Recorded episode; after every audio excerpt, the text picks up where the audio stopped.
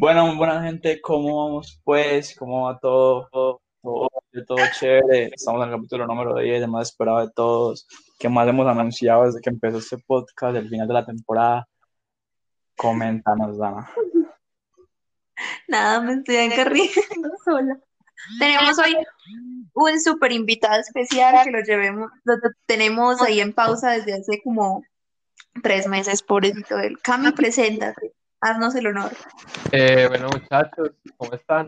Eh, sí, me tenían pendiente desde antes de que empezaran el podcast incluso, que al inicio era como, ay, tenemos que hacer este episodio y te tenemos que tener de invitado y pues tres meses después aquí estamos.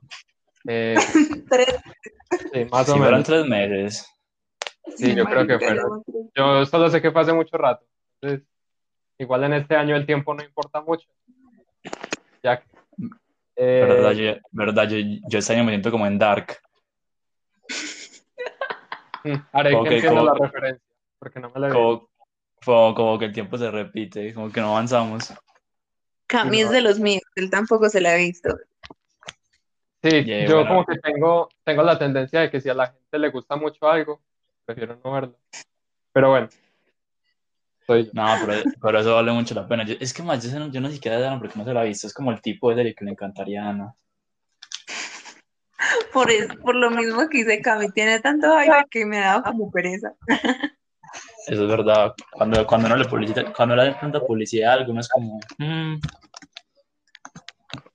Bueno, pero antes de comenzar, les queremos contar que Cami también tiene un podcast. Cami, cuéntanos sobre tu podcast para que lo puedas comentar acá. Bueno, yo tengo un podcast con otro amigo que también es del colegio, pues eh, no me introdució propiamente, entonces si algo tienen que saber es que todos tres salimos del mismo, del mismo colegio. Yo soy de dos grados más arriba, entonces me Tres. gradué, no, dos, porque yo me gradué en 2016. ¿Sí? Sí. Entonces, sí, dos. Eh, entonces, yo tengo mi propio podcast con un amigo de mi grado del colegio. Eh, es un podcast que se llama Is This a Bad Idea? El título es así porque el podcast lo hacemos en inglés. Es como un ejercicio de, de práctica y de pronunciación y de habla y de todo para nosotros mantener el nivel y para que la gente que escuche vea cómo es el acento de dos países hablando inglés durante casi una hora. Entonces, Pero eso es pura mierda. O sea, Camila tiene el mejor acento en inglés que uno puede escuchar. Tiene como un acento todo elegante. O sea, tienen que escuchar hablar a Camila inglés. Se Está inventando. Eh, si les interesa, ya saben, eh, tenemos nuestro podcast, se llama Is This a Bad Idea? Signo de interrogación. Y ahí tenemos unos cuantos episodios ya subidos. Eh, tenemos pendiente de subir otros, solo que me da mucha pereza editarlos. Entonces, sí, pero ahí, ahí tenemos varios pendientes para, para subir y Y- y desde que hablan en el podcast. Eh, la verdad es súper variado, pero como los dos tenemos un enfoque y un conocimiento muy enfocado a, a música, hemos tenido varios episodios enfocados en eso. Por ejemplo, el último que subimos hace unas semanas fue sobre los mejores álbumes de la historia de la música, empezando en la década de los Ujú. 50. Entonces decíamos como, si tuviésemos que escoger es- ese montón de música, dos álbumes por década, ¿cuáles serían? Y empezábamos a discutir sobre ello. O también sobre... Es súper interesante. Sí, o también sobre la, mis- la misión de la NASA de enviar una nave ah, por fuera del sistema solar que tiene un disco dorado que tiene muchas canciones y mucho contenido. Entonces, como hablando del significado para los artistas que están en ese disco, pues como cosas así, como mezclar muchas cosas de la cultura científica y cultura pop alrededor de la música. Eso es. Bacano, nosotros le haríamos publicidad a nuestras historias, entonces, Ah. gente, sean, sean, peten- sean pendientes, sean moscas. Vamos a subir todo. Muchas gracias. Yo, yo lo escuché, el último, y me gustó mucho, para que sepan. Que quedó un poquito largo, yo creo, como una hora y algo, pero, Y pero sí, la verdad, creo. la verdad estuvo interesante. La verdad es que nosotros no nos podemos quejar de tiempo porque todos nuestros podcasts duran resto, marica. El último duró como una hora y media. Ah, no, es que un- para uno eh, expresar bien la información y como sacar, sacarse del pecho todo lo que quiere decir, uno se da cuenta que eso es mínimo una hora. Mínimo, mínimo. Totalmente. Y, y eso que yo creo que lo mejor es, es no poner ese tiempo, porque cuando nos ponemos a mirar el tiempo, uy, qué desespero. Sí, no fluye también. Bueno, No fluye. saben que este va a ser otro episodio de hora y media. Se los avisamos desde hace rato porque estoy segura que el tema va a dar para mucho y va a dar para largo. Lo más seguro. Deberíamos hablar un poco, un poco del último podcast. Vieron reacciones, ¿cierto? Sí, La gente sí, opinó. sí. Sí, ya no me acuerdo. Cami no escucha nuestro podcast, les voy a contar. Cami es un traicionero Sí, porque porque tú no lo escuchas. escuché de los primeros. El último no lo he escuchado porque, no sé, en vacaciones no he estado pendiente de absolutamente nada.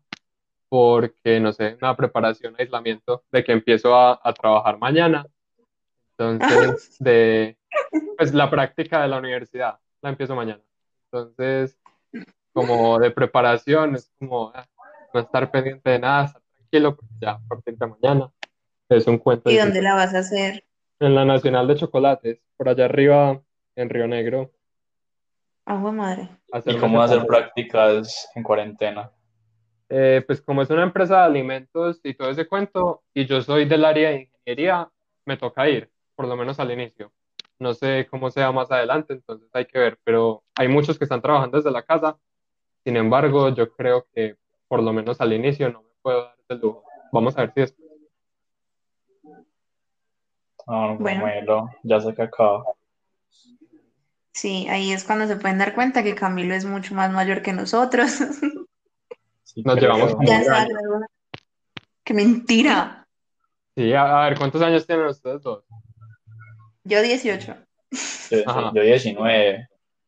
Ah, Bueno, yo tengo 20.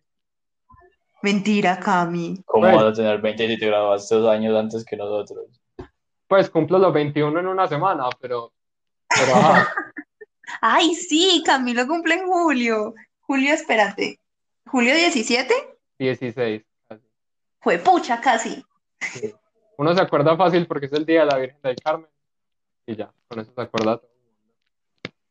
Ah, claro, yo me acuerdo de la anécdota que, te- que pensabas que de niño, cuando los buses y los taxis se ponían moños y pitaban y todo eso era por ti. Ah, sí, mis papás me engañaron con eso durante muchos años. Sí, cuando, cuando estoy conociendo a alguien o estoy en una dinámica y me dicen, danos un dato curioso sobre ti, siempre es ese, porque es, pues es, es oro, ese dato es súper bueno. Si quieren más datos curiosos sobre Cami, vaya, síganlo en Twitter. Sube unos tweets súper interesantes, yo me río mucho. Ah, bueno, sí, eso también es verdad. En esta red estamos Sí. activos. Se supone que nosotros ponemos el Twitter siempre y no nos siguen nadie, marica. Ah, Tenemos bueno, una mierda de seguidores. yo tampoco es que tenga muchos, entonces no sé si Pero, pero haciendo dinámicas. No, ya no. Cuando empezó, cuando empezó la cuarentena, eso cada, cada día por medio, o todos los días había una, pero ya como que nos quemamos de eso. Ya no hay nada más para hacer. Bueno, no, ya, centrémonos. Entonces, el tema de hoy es, cuéntenos. A ver, los vi. ¿Por qué los Beatles están sobrevalorados según Dana? No, está mal formulada la pregunta. La pregunta es, ¿están los Beatles sobrevalorados? Esa es la Dana. pregunta. La respuesta es obviamente sí, según Dana, pero Deberíamos contar el trasfondo de esa discusión de dónde surgió. Un día eh, yo estaba relajado en mi casa, parchado, y no sé por qué, escuchando música, y no me acuerdo por qué yo le dije a Dana que me gustaban los Beatles. Y Dana empezó a, y. Dana empezó a, a pelearme que no, y cómo me iba a gustar esa mierda, que no sé qué. Y yo le empecé a decir a Dana que, que estaba demasiado errónea y que su opinión era una mierda, como siempre que discutimos. y me llamó, me llamó a pelearme. Estaba todo emputado. Entonces, el, el pri- el primer día que nos sentamos a, hacer- a organizar este podcast, que fue en plena universidad, yo me acuerdo que yo estaba haciendo un examen y yo como, hablemos y cuadremos esto. Eh, el, primer, el primer tema que surgió fue literalmente ese. Sí. Y la primera persona que se nos vino a la cabeza fue Cami, porque Cami tiene un gusto musical peculiar y, y es bastante como, como ¿cómo podríamos Melómano. decirlo? empapado en este tema. melómano. Me, me lo han dicho, pues yo no estoy de acuerdo, yo como, yo simplemente escucho música que no conoce el colombiano promedio, pero el resto, pues normal. Y eso, y eso que yo me he dado cuenta que tenemos un gusto musical muy parecido. Uy, Sí. sí. Escuchando.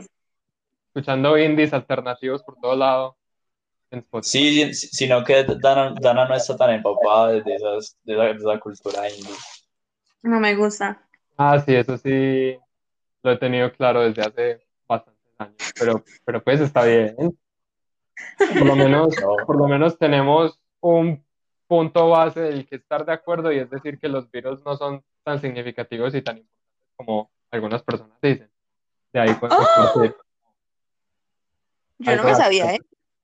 Pues vamos a ver, a lo largo de la discusión puede que algunos matices o algunos detalles no estemos de acuerdo, lo más seguro es que sí, pero por lo menos la parte de estar sobrevalorados, yo la versión corta diga que sí.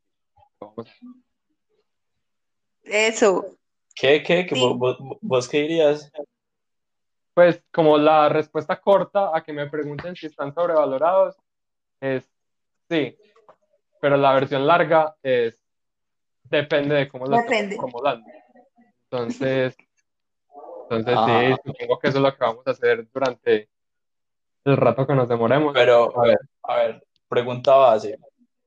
Camilo, sí, ¿te gustan los Beatles, sí o no?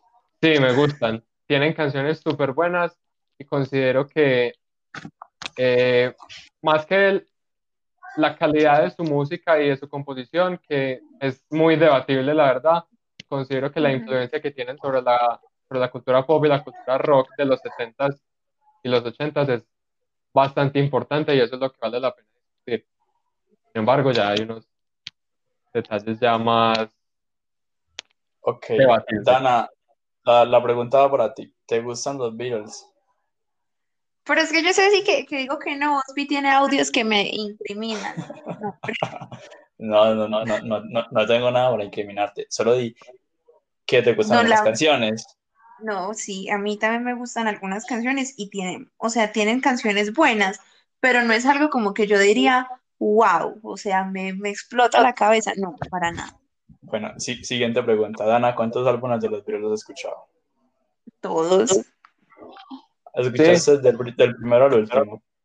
Claro, ¿cómo así creen que yo estoy haciendo este podcast sin haberme escuchado ni un solo álbum? ¿o qué? No, pero la gente tiene que informarse, ¿cómo así? La gente que va a saber. No, sí, sí, sí los he escuchado todos, me he leído un libro biográfico de los cuatro, documentales, Ajá. y, y como le dije a Oscar cuando empecé a leerme el libro, le dije, esa es mi opinión, vamos a ver cómo termina el libro, si estoy equivocada, pues no, no me importa admitirlo, pero cada vez que leía el libro, como, no, no, no, lo siento, o sea, qué fracaso. Pero, Bueno, pero le, bueno. le- le traspasaré la pregunta a Camilo. ¿Cuántos álbumes de los Beatles has escuchado? Los he escuchado, pues a lo largo de los años, los he escuchado todos. Eso sí, estoy seguro, porque yo, yo soy mucho de fases con la música. Como me concentro mucho en una banda o en un género durante un tiempo y lo escucho, lo reescucho, lo repito, lo quemo lo más que pueda. Y durante un tiempo, hace unos años, así fue con los Beatles. Eh, recientemente, pues escucho los que más me gustan, que son eh, el álbum que se llama The Beatles, pues el eh, The White Album y Sgt. Pepper's Lonely Hearts Club Band, que en mi opinión es el mejor álbum de los Beatles y también se podría considerar uno de los mejores álbumes de la historia, pero de pronto es una discusión para más adelante. Entonces, Pero sí, pues, a, mí, a mí me interesa saber eso. Cuando hiciste el podcast de, de los álbumes, eh, ¿cómo clasificaste ese álbum? eh, bueno, ese álbum es de 1967, si no me falla la memoria, y cuando hicimos la clasificación, nosotros estábamos buscando tener como el álbum que le viene a la mente a la gente primero cuando piensan en la década y también otro que puede, que puede que no sea tan famoso, pero haya tenido una influencia muy significativa en bandas que hayan sido famosas más adelante. Entonces, por ejemplo, en los 60 tuvimos eh, a Sgt. Pepper, porque mucha gente dice que el rock moderno y lo que define un álbum perfecto.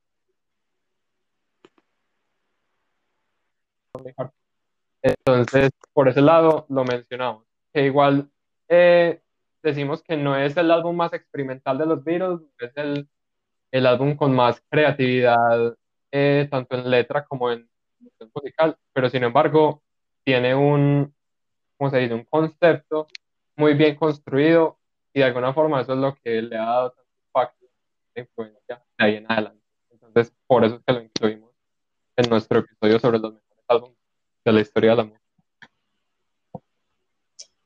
¿Y en, en qué puesto estaba? Eh, pues no, eh, no le ponemos puesto, simplemente cogíamos dos álbumes de cada década y hablábamos sobre ellos, porque es muy complicado simplemente decir cuál es el mejor álbum de la historia, cuando en la época moderna uno tiene casi 80 años de dónde escoger. Eh, y pues los 60, en mi opinión, no fueron la mejor década para la música. Para mí ese derecho se lo reservan los 70, pero creería yo que en esa década se podría decir que ese es el mejor, de lo mejor que nos ha quedado para nuestro día. Ok. Y, y vos, has- vos has escuchado el de. ay, el de los Beastie Boys. El de Animal Sounds, Pet Sounds, ¿cómo se llama? Eh, ay, sí, ¿cómo es que se llama? Sí, que tiene un nombre súper... Sí, sí, que, que es algo de animales. Sí, a ver, ¿Qué? busquémoslo aquí en un segundito. Ya aquí lo estoy buscando. Creo que se llama Pet Sounds. Pet Sounds. Pet Sounds, sí. Mm.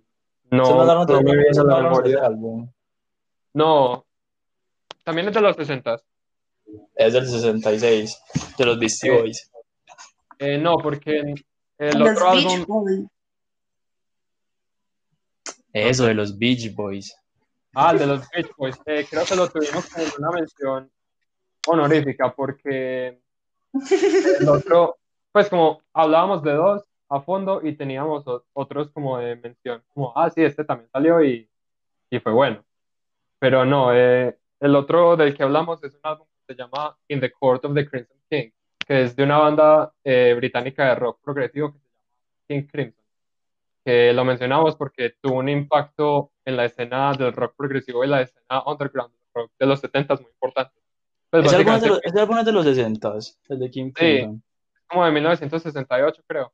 Y muchos de los cimientos con los que salió una de las bandas más grandes de la historia, que es Pink Floyd, salió de, de bandas como King Crimson.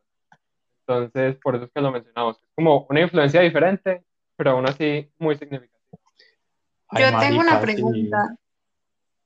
Sigue, sigue. ¿Con, con qué álbum lo pusieron a competir en los 60? O sea, pregunta existencial.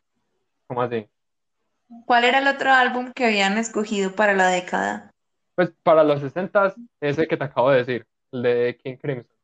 Sino que no era eh, una competencia de cuál de los dos era mejor, sino como mencionar a esos dos como estando en la cima de toda la música que queda de cada década. Porque en todas las décadas quedan cientos de álbumes, miles de canciones, y la gran mayoría de eso no se vuelve a escuchar. Muy de su época y se quedan ahí, ya nadie le vuelve a escuchar. Pero ¿cuáles son unos que queden como en una cápsula del tiempo y que se sigan escuchando hoy, que uno diga "Esto sigue siendo relevante, sigue siendo bueno? Y son esos dos. No es tanto la competencia entre ellos como tal, sino mencionarlos en sus méritos. Ok. Yo, yo ahí pondría también el de Pet Sounds. Ese álbum es malísimo. No lo he escuchado todo, entonces no me, no me atrevería a decir, pero Yo tampoco, entonces me callo también. Es, es, es muy, es muy estilo eh, Revolver de los Beatles. Muy parecido. mm, o Y- será, y to- pero ¿cuál salió primero? ¿Revolver o ese que estás diciendo? No, salió ese. Ese, ese fue uno, uno de los conflictos que tuvieron ahí porque Brian Wilson como que no se llevaba muy bien con todos los de The Beatles. Y, y pues igual ahí como me, como me dio un problema. Pero es que pues si uno se pone a comparar los álbumes, creo que está claro que los mejor.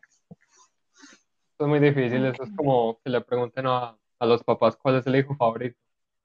Cuando uno escucha tanta música, es, no sé, una pregunta muy difícil de contestar. Pues sí, pero es muy interesante esa, esa, esa cosa porque, porque es que literal salieron a tiempos muy parecidos. Entonces, como cuando uno estaba haciendo uno, lo están haciendo al mismo tiempo. Entonces, es como muy difícil saber cómo se copian. Yo tengo una pregunta o una opinión impopular. Yo quisiera saber qué piensa Cami sobre esto, porque ya sé qué piensa. ¿Qué opinas sobre que los Beatles, o sea, ellos son considerados pues la última Coca-Cola del desierto del rock y uno le dice a alguien que no vive, se vuelve súper loco como, como el señor acá presente, pero yo pienso que los Beatles fueron el resultado de unas circunstancias pero excepcionales. O sea, fue mucha suerte la que ellos tuvieron. Si me hago entender, a ellos el, el contexto histórico, como, como el hecho de, de poder innovar con algo que no había en ese momento en Inglaterra, fue lo que les dio a ellos la fama. No por el hecho de que fuera bueno o no fuera bueno, sino porque era nuevo y porque fueron los primeros por causalidades extrañas. Entonces yo quiero saber qué piensa Cami, si si el éxito de los Beatles es un golpe de suerte o realmente hay talento ahí. Pues el talento me parece que especialmente en, la influencia que dejaron, si digamos eso es un argumento para decir que alguien es talentoso, pues sí.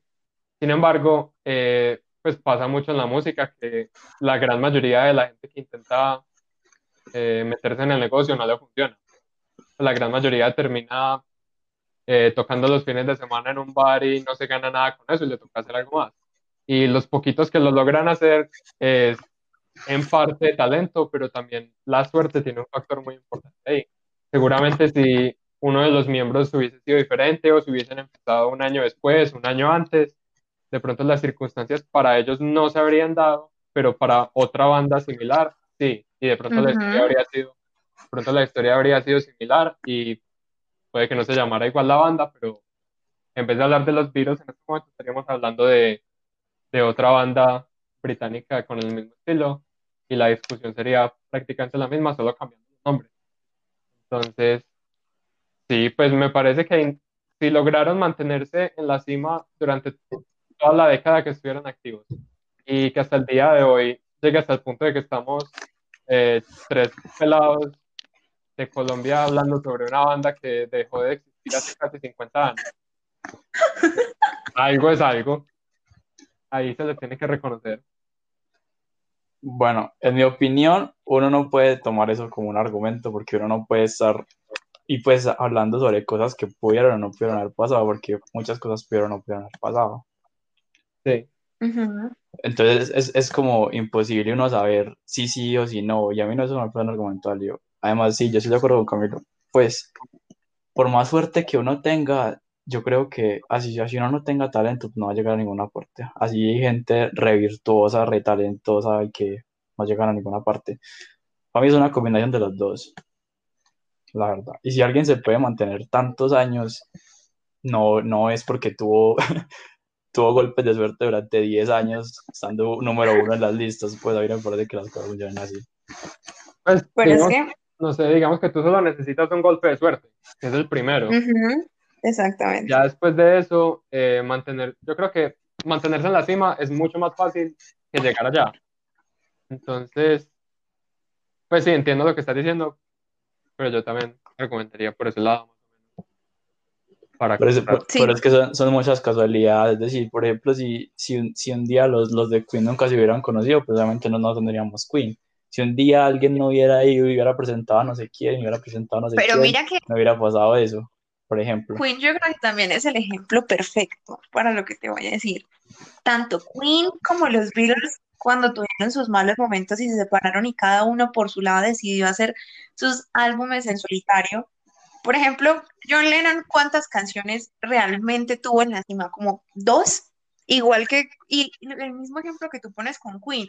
O sea, Freddie Mercury sacó sus álbumes en solitario. Estoy segura que la gente que escucha Queen ni siquiera escucha un solo álbum de él solo. Entonces, si realmente fuera, fuera cosa de talento y fuera cosa de que la gente los quisiera a ellos como por lo que eran y no por lo que representaban, creo que todos hubieran tenido la misma fama por separado cuando se separaron. Pero es que me parece que la tuvieron. Pero ¿Tú que tiene la misma fama. Sí, John Lennon fue supremamente famoso después, también por lo que representó. En parte también por su Pero música. no por su música. John Lennon se volvió famoso por lo que, no, por lo que representaba con esta china Yoko Ono, que realmente ellos eran como el símbolo del hipismo y hacían un montón de cosas raras y se metían en polémicas cada que podían.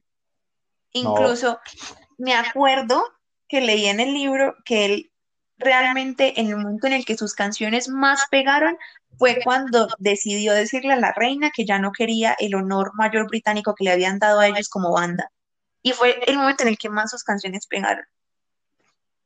Pues sí, pero obviamente él los himnos que hizo para la paz cuando se separó de los virus, pues eso es muy importante. Todo el álbum de este, ¿cómo se llama? Imagine. Todo el, Imagine. álbum, todo el álbum de Imagine fue muy importante en toda esa lucha y sí, es una figura muy representativa, como así. ¿Qué opina Cami? La, la cosa con John Lennon es que no hay mejor forma de hacer a alguien hiper famoso durante los años que matándolo. Pues, eh, yo creo que John Lennon y, y Kennedy son los dos ejemplos perfectos, porque John Lennon... eh, Y Cancerbero. John Lennon, Pero- no, Cancerbero es una discusión diferente, él no está a ese nivel, pero no, no voy a pelear en eso contigo, Dana. Pero bueno, eh, John Lennon no fue un músico tan talentoso estando solo, porque honestamente yo creo que la gran mayoría de la gente lo conoce a él por lo que hizo en los Beatles y por Imagine, y ya. Y pues por Literal. tema de, de tomarse fotos en pelota con la esposa o todo lo que por para- hacer pues todo lo Sí. que significó para el movimiento hippie y el hecho de que lo mataron, eso es lo otro. Entonces, así como Kennedy no fue el mejor presidente de Estados Unidos, pero lo recuerdan así precisamente porque lo mataron, lo mismo pasa con John Lennon.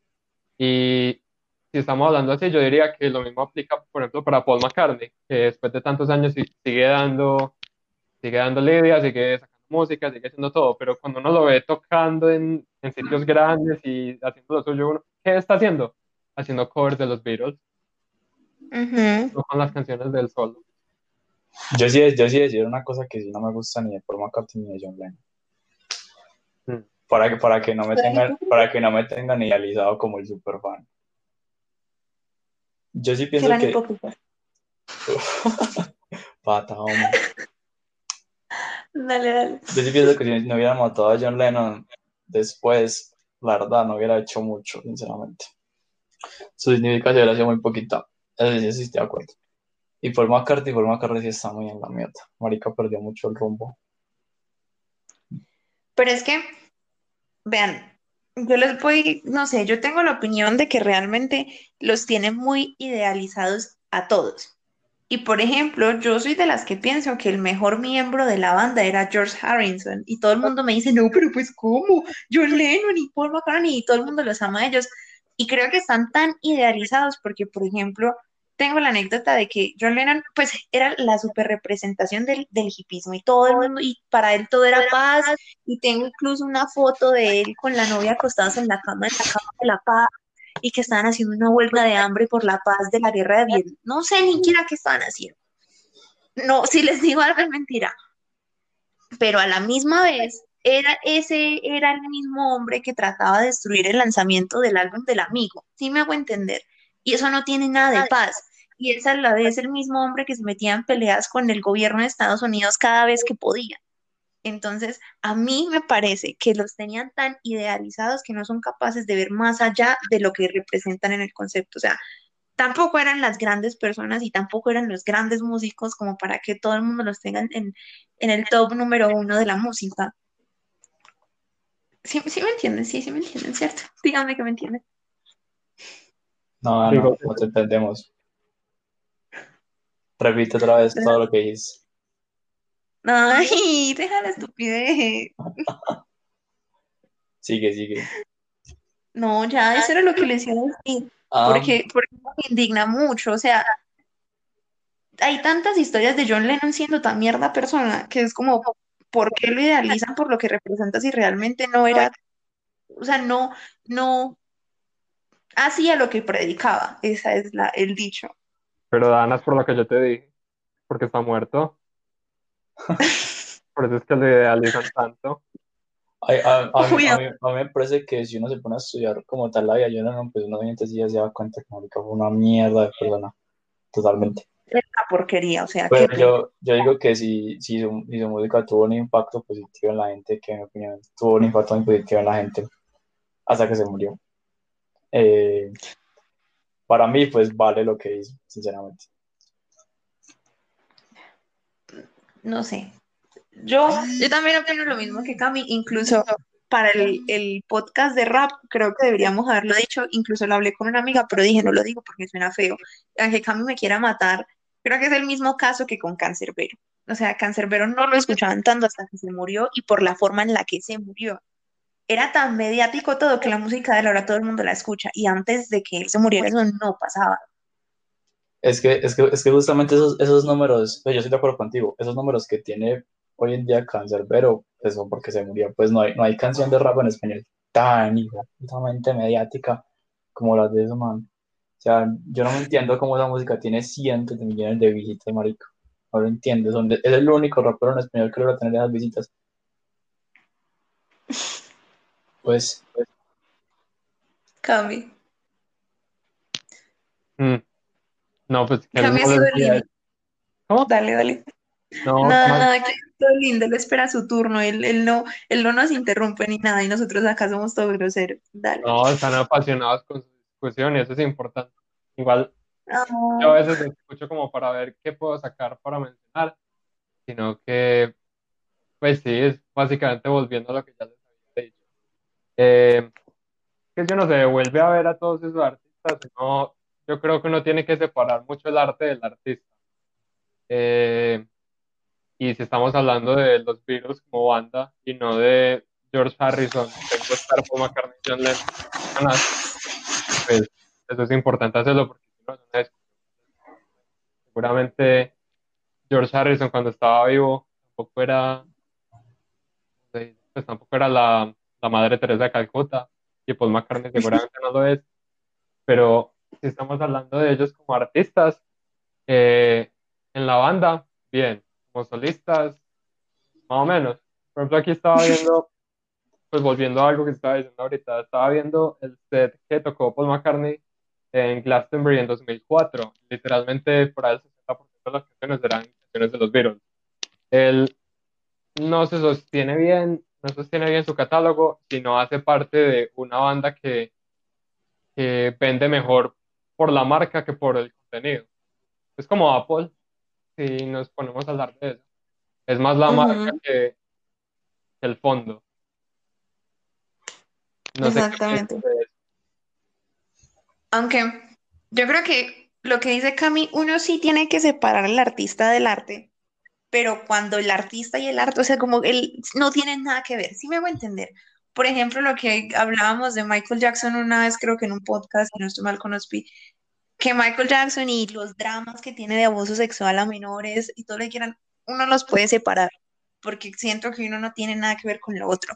Pero a mí, pues me parece muy hipócrita uno hacer canciones que tengan que ver con la paz mundial y, y uno predicarle y, meterle en la cabeza a la gente lo importante que es amar a las personas y no predicar eso en su vida, o sea, y, generar tantas polémicas como lo generaban ellos, porque es que eran muy mierda personas, o sea, entre todos intentaron destruir a la vez cuando se separaron y se tiraban y se hacían y todo, y era como, pero, pero no están pues diciendo que amémonos, o sea, no es como paz, amor, no. Pero, Ahí, pero por ejemplo, a mí, en mi opinión, pues eso ya lo habíamos hablado con Dana, creo que una vez, de que los dos teníamos claro que era mejor separar eh, el arte del artista. Lo hablamos, creo, en cuál podcast fue, creo que en el de rock contra rap, lo hablamos, de, de Sí. que era mejor hacer eso. Pero para mí, por ejemplo, lo importante es el impacto que tenga. Si, Mike, si, Mike- si Michael Jackson estu- estuviera haciendo una cultura llena de violadores, estuviera promoviendo eso, pues bueno. Pero a mí, o a mí, si, si una banda tiene un mensaje positivo de paz y amor y la gente recibe ese mensaje y se supone que está haciendo cosas positivas y buenas, para mí lo más significativo es el impacto que tenga. Yo prefiero tener una mierda de persona y 35 millones de gente buena, sinceramente. Bueno, Pues a mí, la a mí a la hora de escuchar eso, pues la verdad no me afecta.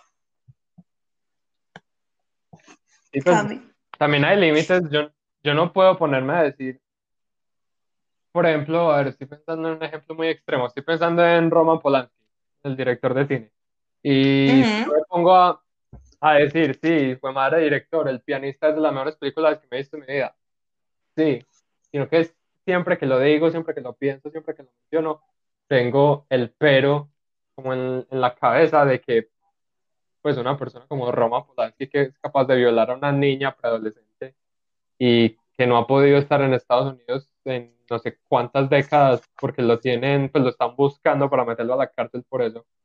Ahí Ujú. ya cualquier discusión que tenga esa persona tiene un pero, pero obviamente eh, de eso a simplemente ser muy mala clase con las personas como lo más seguro era John Lennon, pues son dos cosas muy diferentes. Pero no- ahí, ahí yo pienso que va el uno identificarse con el arte y uno identificarse con el artista. Yo puedo tomar como ejemplo de vida la vida de alguien o puedo tomar como ejemplo de vida lo que me quiere expresar a través de lo que, de lo que él hace.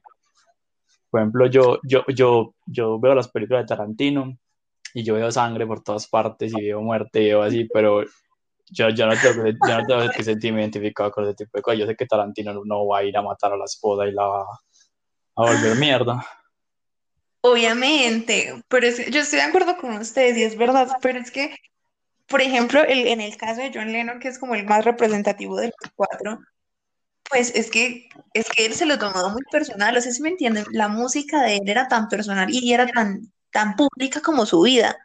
Entonces, a mí, me- o sea, a mí me indigna que, que, haya como ese hipocrisismo de creer que, que realmente él era la persona que, que había en su música. Entonces, por eso es que me indigna porque le dan el valor a la música que no tiene él como persona. Entonces es como, ¿pero por qué?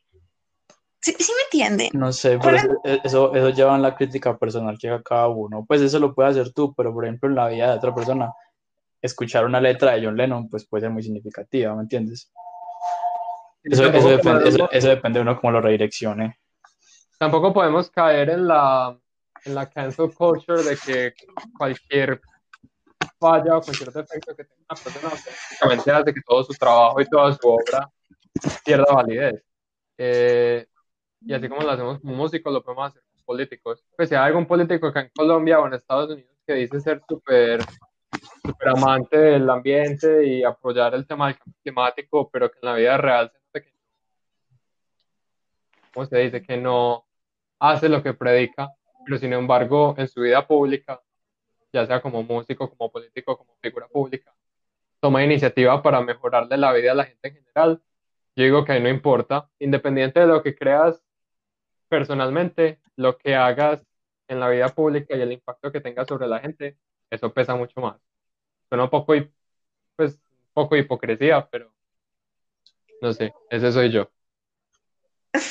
Yo, yo también pienso algo parecido, pues sí, como lo importante es el beneficio general. A mí la verdad no me importa si Bill Gates le grita al hijo o lo trata mal o no sé qué, cuando el marica dona millones y millones y millones de dólares a cosas altruistas.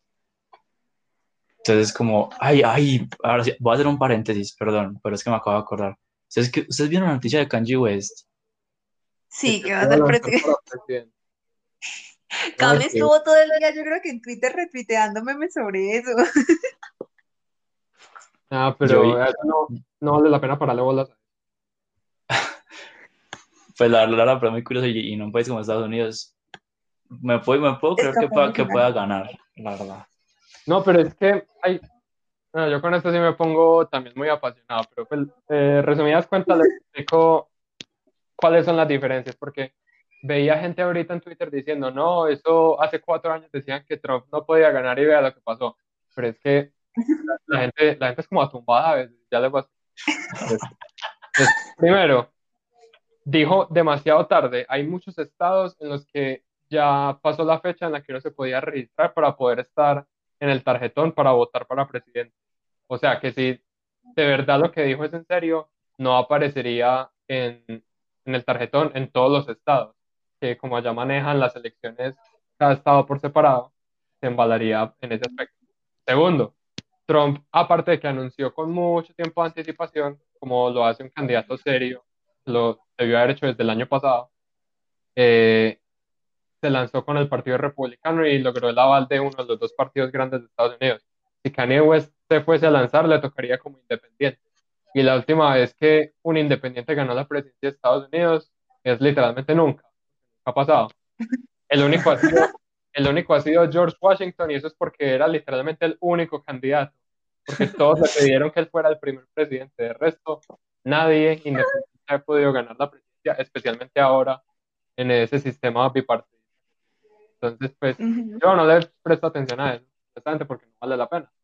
No va a pasar. Yo la verdad solo, solo disfrutaré de los memes, me reiré.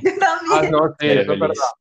Uno no se lo toma en serio, pero uno ve los memes que sacan porque burlarse de es muy bueno. Pues cualquier persona que esté remotamente asociada con los Kardashians, vale la pena burlarse de ellos.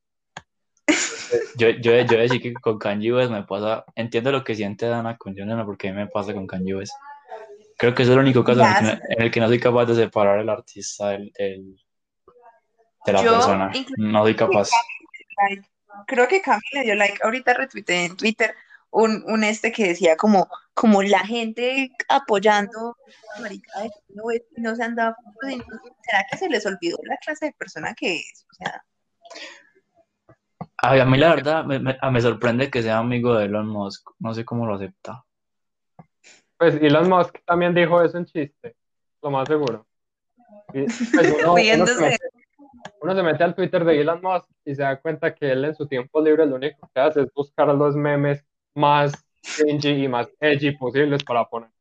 Eso es como lo único que sabe hacer con su tiempo libre. Sí, yo, yo creo que eso solo es amigo de él por el meme y ya. Sí, yo también.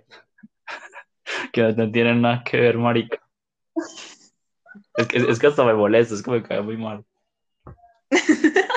Sí, como que hay artistas, muchos raperos yo los escucho y yo simplemente digo, pues, independiente de lo que diga, en la mayoría de los casos sigue siendo muy estúpido el mensaje. El, no sé, es que siempre pienso en este, ¿cómo se llama? El que sacó una canción con, con Nicki Minaj en estos días.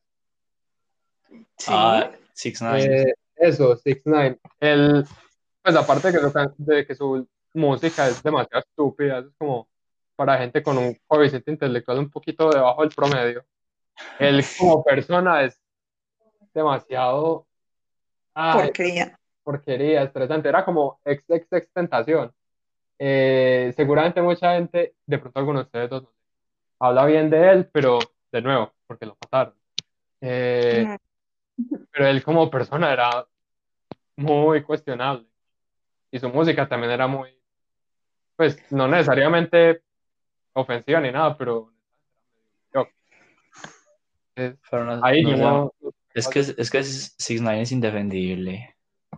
Ese man, ese man no tiene por dónde entrar. O sea, con una canción llama es que Yaya, que es en español. Marica, suena horrible. Esa es la canción peor hecha que yo he escuchado en mi puta vida.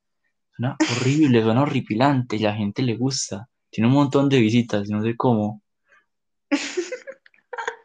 los gringos están locos. Es, es que es el problema. Yo creo que es el problema de que West se, se, se lance la presidencia, que los gringos están locos. O sea, ustedes se pueden creer que él salió un día a decir que la esclavitud era una elección.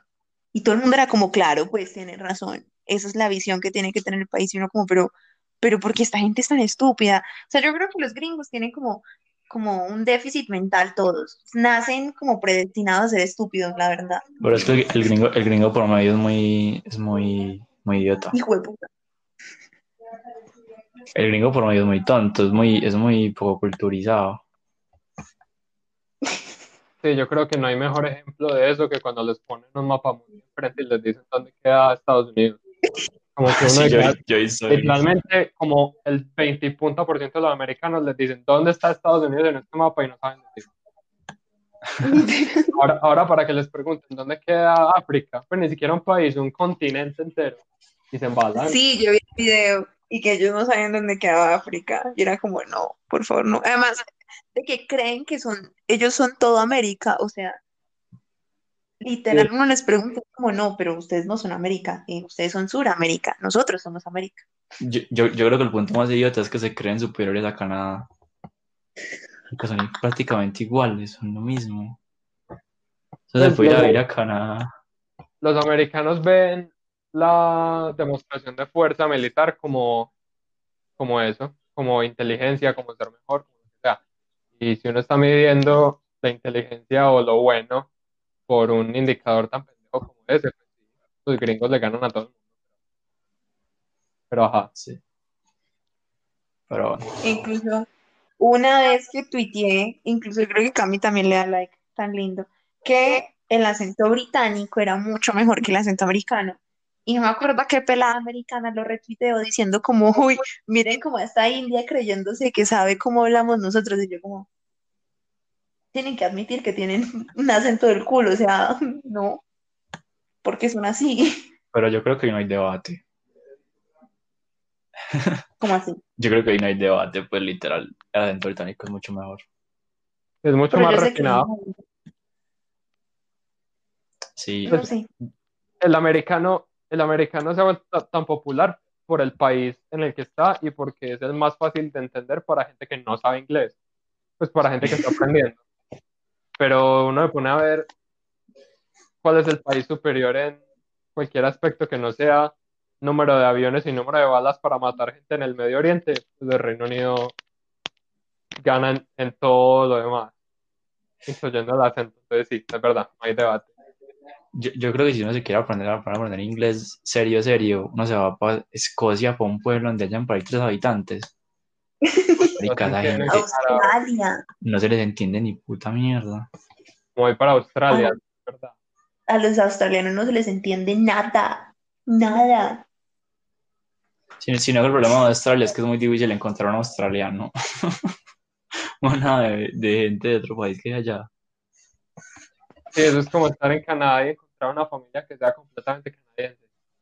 Imposible. Sí. Eso está lleno de gente o de India o de Corea del Sur o de China. Pues de- por lo menos yo cuando estuve en, eh, De por intercambio. Vancouver, sí, cuando estuve de intercambio por Vancouver, obviamente esa es una zona que está muy influenciada por, por Asia.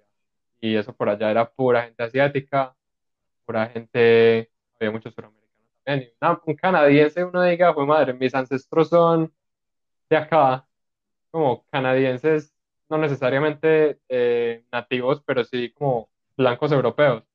Complicado. Ya muy multicultural. Y lo peor es que la historia de Canadá es una mierda. Me que pusieron a ver eso en bici. A todos nos como- a mí me gustó. A A mí mí- también. A mí, no, daban era antes de entrar a bici. a mí me gustaba, pero es que me parecía como tan aburrida. Me faltaba spicy. Faltaba picante.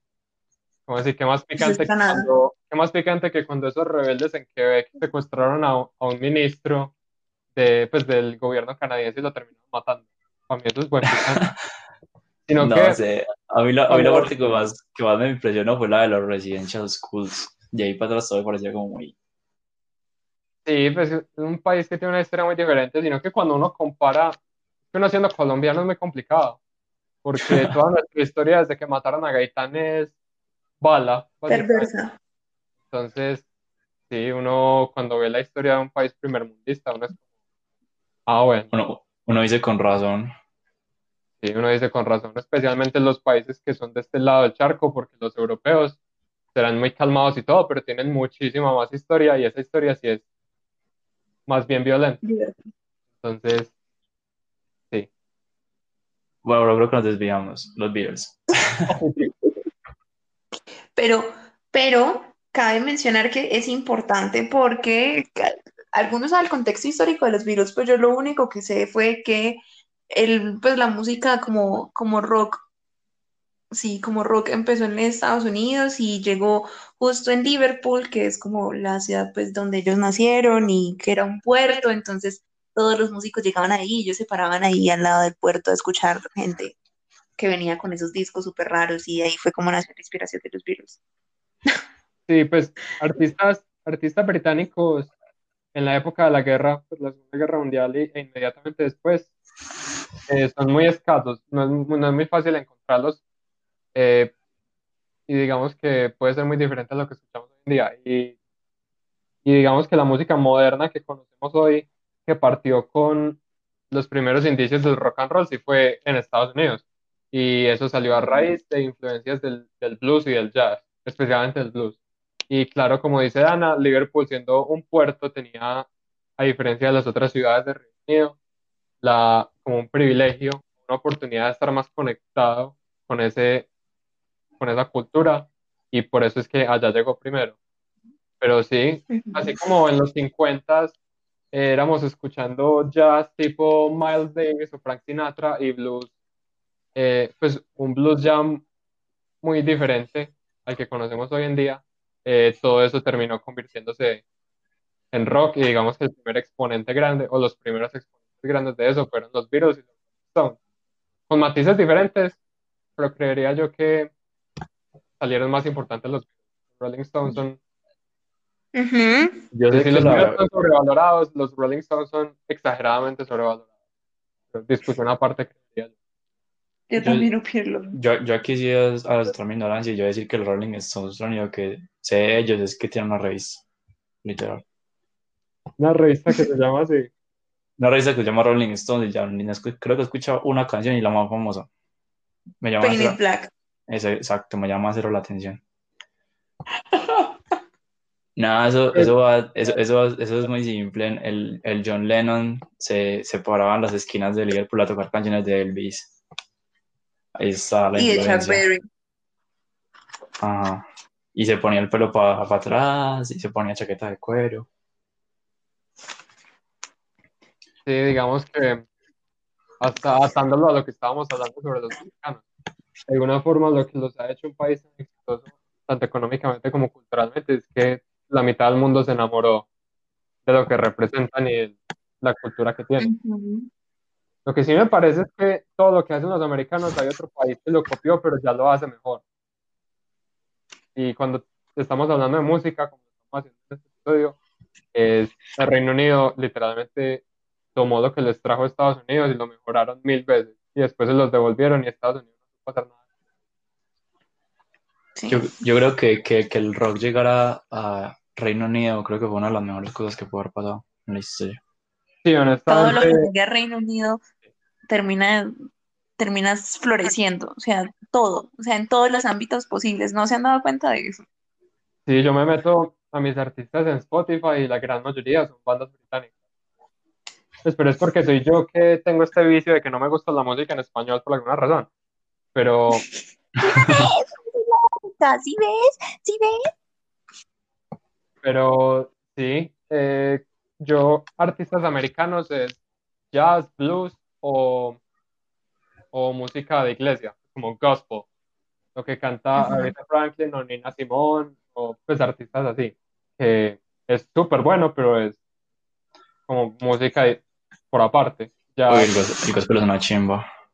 sí, sigue Yo la, verdad, bueno. yo la verdad lo escucho, pero me, me olvido de las cosas que dicen y ya. Ah, es que no hace falta prestar atención, la verdad no es necesario. Uno, uno con esas voces, uy, las voces del gospel para mí lo mejor que hay. Cosa que uno lo relaje.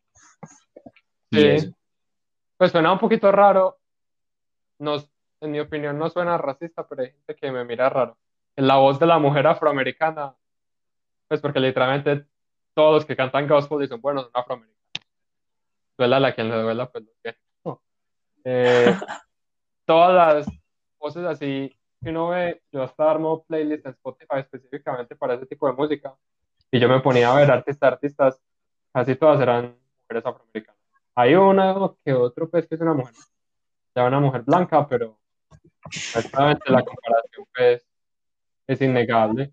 No, las voces de esas viejas son una cosa de locos. Y, y, y entre más sea una madre de familia, mejor suena. Ah, no, eso sí, no sé. Una madre cabeza, cabeza de familia que va a la iglesia todos los domingos a cantar.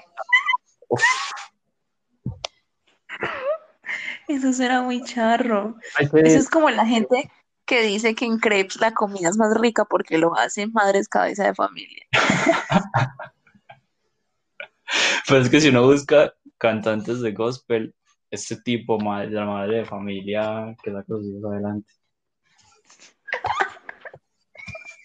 Mm. Bueno. Falta ir, falta pegarnos un viaje a Alabama o a Mississippi y meternos a una iglesia en uno de los barrios que tienen por allá, ver quiénes van y si sí es verdad. Pero si de primera eso podríamos. Yo, yo, yo, yo ahora que estamos hablando de esto, y, y va, va, va a ser para meter un recomendado ahí por debajo de la mesa, una cantante de soul, que, de soul que me gusta mucho que se llama Aretha, Fra- Aretha Franklin. Ah, sí. Aretha Franklin es una maravilla. Vayan, escuchen esa vieja, tiene una voz mágica, marica, mágica.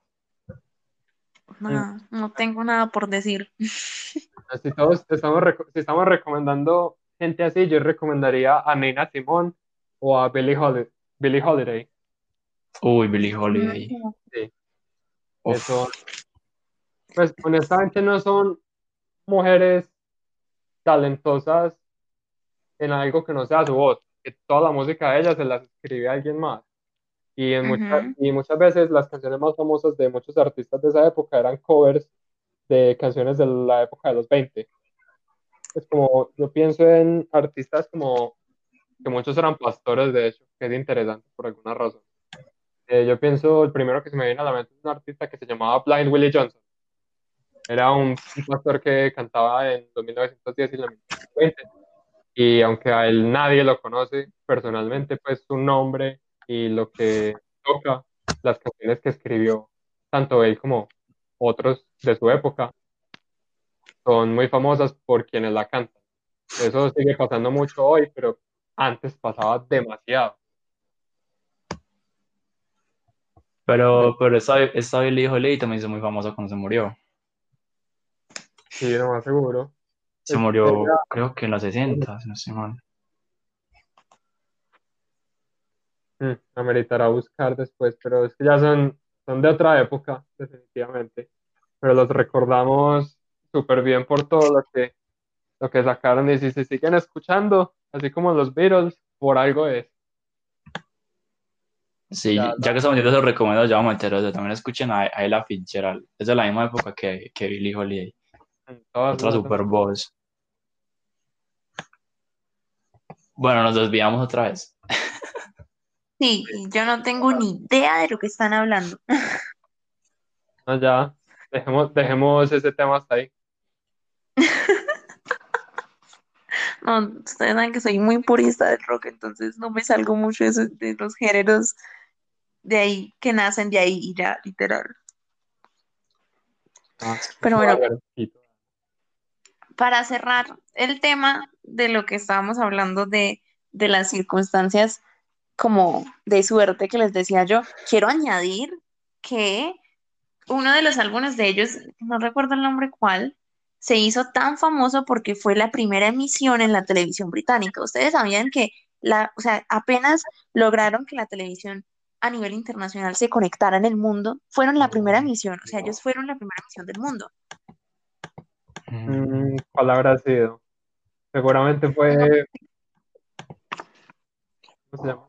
Creo que fue A Hard Day's Night. Es que, es que sí, A Hard Day's las, Night.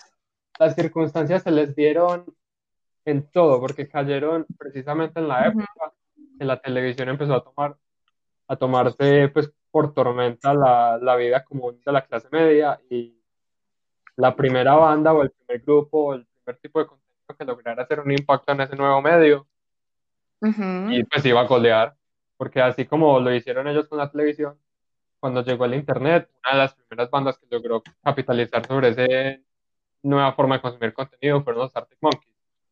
Y ellos, Total. honestamente, el primer álbum no es nada especial, es como una, un álbum de, de Alex Turner hablando sobre cómo era vivir como adolescente en un pueblito llamado Sheffield. Ya. Y la verdad, los riffs y la composición era pues normal. Pero el hecho de que supieron aprovechar el auge del internet en su momento, eso los hizo una super famosa y por eso siguen acá. A raíz de eso sacaron muy buena música, pero es porque subieron a la cima y mantenerse ahí ya es más fácil. Y tuvieron mucha ayuda, porque es que yo me pregunto, o sea, cada país en ese momento cuando se lanzó la televisión tenía como unos segundos, pues a nivel internacional. Yo me pregunto qué hubiera pasado si, si esos segundos se los hubieran dado a otra banda, a otra banda británica que estuviera surgiendo en el momento. Bueno, no mentiras, creo que surgieron después, por ejemplo, Led Zeppelin, si no me acuerdo, si no estoy mal, pues sí surgieron después, como en el 68, pero, pero por ejemplo, creo que ellos fueron como las primeras personas en inventarse, y creo que se lo dije a Ospi, como los conciertos de una sola banda, porque antes de ellos lo único que habían era como, como lo que hay ahora, un festival y se presentan varias bandas y cada uno tiene como, como su tiempo, pero ellos fueron los primeros como en hacer el concierto como mono, ¿cómo es que se dice? Mono, son, sonódico, algo así, de una sola banda. Entonces, y a ellos tampoco se les reconoce tanto, porque uno se pregunta por el rock británico y todo el mundo lo primero que dice son los, los Beatles. Y a mí me parece que Led Zeppelin hasta tiene mucho más talento y pudo haber tenido mucha influencia si las circunstancias se les hubieran dado. Ah, igual yo creo que muchas bandas tienen mucho que agradecerle a los Beatles. tienen muchas cosas que agradecerle. Al final, al final, al final, en mi opinión, ser el pionero de algo es muy difícil. Ser el primero en hacer algo es muy difícil. Pero, y, pero ya, mira que... ya, cuando una banda hace algo y triunfa, es más fácil para el resto de bandas. Pero mira que lo que yo digo es que los Beatles no fueron tan pioneros. O sea, por ejemplo, en estos días le dije a Cami que si no sabían que uno de los como singles más importantes de los Beatles incluso fue a juicio por ser plagiado. imagínate. pero es que, es que, es que tómalo por este lado. Imagínate que antes de los Beatles nadie volteaba a mirar al Reino Unido ni para ni mierda. Imagínate la, la visibilidad global que tiene que una banda del Reino Unido vaya de conciertos y de giras por Estados Unidos. Pues eso para el resto de bandas británicas, la verdad, no tienen mucho que quejarse. Es como el artista de reggaetón que se queje de que J Balvin le dé visibilidad a Medellín pues que uno puede o no gusta de la música de J Balvin, pero si un artista es más fácil que que tenga un contrato en Estados Unidos. Porque J Balvin hizo un, hizo un álbum hablando de Medellín, pues la verdad tenía mucho que agradecerle, en mi opinión. Sí, digamos que, le pavimentan el camino a los que por. Sino que eso no, no necesariamente significa que sean buenos. Como, bueno, eh, J Balvin o en su momento Shakira y Juanes eh, le dieron muchísima más visibilidad a, a los artistas colombianos, pero eso no significa necesariamente Pues Shakira y Juanes a mí me parecen súper buenos, pero J Balvin, me, me reservo los comentarios porque sé que puede que ustedes y, y, la gente, especialmente la gente que puede que escuche este podcast, van a decir como este tipo que, pues como que está hablando mal de un artista de su ciudad y yo sí, J Balvin es un bobo ahí, pero... Eso, dilo que pues me parece un artista malo, pero es porque el reggaetón a mí no me gusta, pues, honestamente, y ya, pero que es muy importante para que nos dejen de ver a los colombianos como narcotraficantes y en vez de eso hablen de la música, así bacán. Muchas gracias. eso, lo puedes decir tranquilamente porque Dana y yo tampoco nos cansamos muy bien. Ah, bueno. No, y yo, yo, yo digo que en todo, yo creo que en todos los podcasts he dicho que J Balvin es un poco hijo de puta. Yo creo que no ha faltado el que lo haya dicho. Todos los días lo digo. Ay, qué grave sigues con la racha, en este también lo dijiste. Eso. Verdad, siempre lo dice y, hay pues que ni siquiera hablamos de música. Siempre todos los caminos llevan a J Balvin. Todos los caminos conducen a, Roma. Mm. Excepto los que no van a Roma. El... Ay, Cami. Excepto los que, los que van para, para bueno, al caso de lo que yo estaba diciendo, es que, es que si un artista independientemente ya no le gusta no le, haga, no le gusta lo que haga, si hace que otro artista no, no le dé pena tener que salir y hacer lo que le gusta y sabe que puede hacerlo y que tiene manera de cómo llegar porque alguien más ya lo hizo, eso ya desde mi punto de vista es muy valorable. Y más si estamos hablando de la televisión de los 60, donde no le dan oportunidad ni mierda a ninguna puta banda. Independientemente de, de si los primeros álbumes estaban hechos más comerciales, o no, porque es otra cosa que hay que hablar los primeros, los primeros álbumes de los Beatles son muy dirigidos como a hacer comerciales y a vender y a, que la, y a que las niñas de 15 años compren los discos. Tenemos que hablar de, de ellos como técnica musical, que eso nos ha faltado y creo que todos tenemos como la capacidad de hablarlo, no sé.